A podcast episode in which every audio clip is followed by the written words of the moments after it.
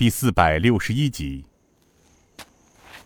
你们听好了，这里好生戒备着，不可大意。除了陈将军、太夫人之外，其他人等不得靠近假山，违令者死。是大人。刘延昌对陈杰道：“陈将军，是否跟咱家下去看看如何呀？”陈杰笑道。那是当然，公公请。陈将军请。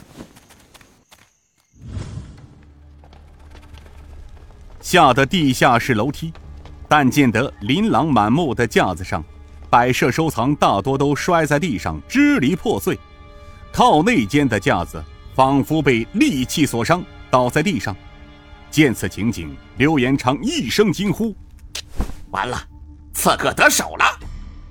刘公公何以判断出刺客得手的呢？将军，请看地下宫外间的物品，大多数掉落在地上。门口的那个木架似乎是被剑气所伤。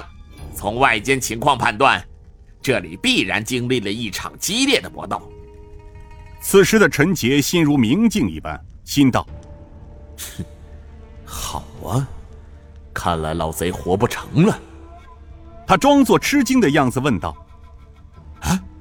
啊，公公何出此言呢？唉，将军有所不知啊，你看外室堆放珠宝的架子倒在地上就知道了，这地宫里发生了惨烈的搏斗所造成的。这架子就是被剑气所伤，还有这些蜡烛断痕平滑整齐，这说明是被太师的北冥剑法所致。啊，这老太师会武功吗？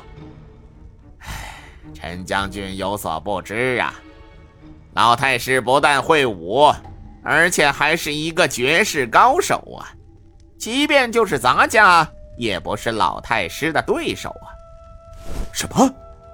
刘公公那么深的修为，竟然还不是太师的对手？两人刚进地宫，突听得地宫里丫鬟碧玉的惊叫声：“天哪！老太师的头不见了！”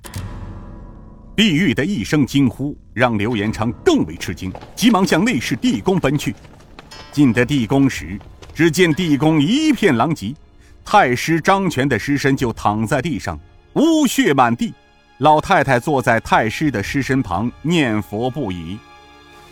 老爷呀！见此情景，刘延昌和陈杰进了地宫，只见得太师的一具无头尸体正横躺在血泊中。刘延昌顿时后背冷汗直冒，亡魂丧胆。他从太师尸身上看去，太师是被一招毙命，甚至是一剑削掉人头。此时的太师右手半握，手指微微松开，这就是说，太师毙命被取走项上人头之后，来人还取走了太师手中的兵刃清明剑。此人到底是谁呢？凶手如此高深的武功，连太师这样一位深藏不露明教教主的首席大弟子，竟然无法与之抗衡。据我所知，江湖中除了江湖四老之外，若想轻易杀死太师的人寥寥无几。难道是他？不对呀，听说此人远在滇西。并没有他返回中原的线报啊！刘延昌左思右想，也还是无法判断出凶手是谁。陈杰见刘延昌陷入冥思，于是道：“刘公公，从现场分析，凶手好快的剑法呀！太师他竟然被一招毙命，如此毒辣之绝，是什么人竟然拥有如此高深的武功？闻所未闻。还有这地下室里……”只有太师和两个贴身侍女知道机关开启方法，凶手一个外人何以知道并且能顺利的潜进地下室呢？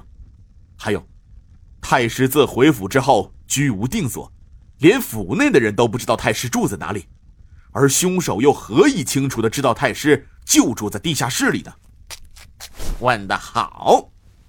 惊魂之余的刘延昌蹲在太师的尸身旁，检查着现场。过了一会儿。刘延昌站起身来接话道：“将军所问，正是咱家想知道的事儿。不过，如果咱家没有推断错误的话，从地宫现场搏斗的情况来看，能杀死太师的凶手只有一人。什么？一一个人？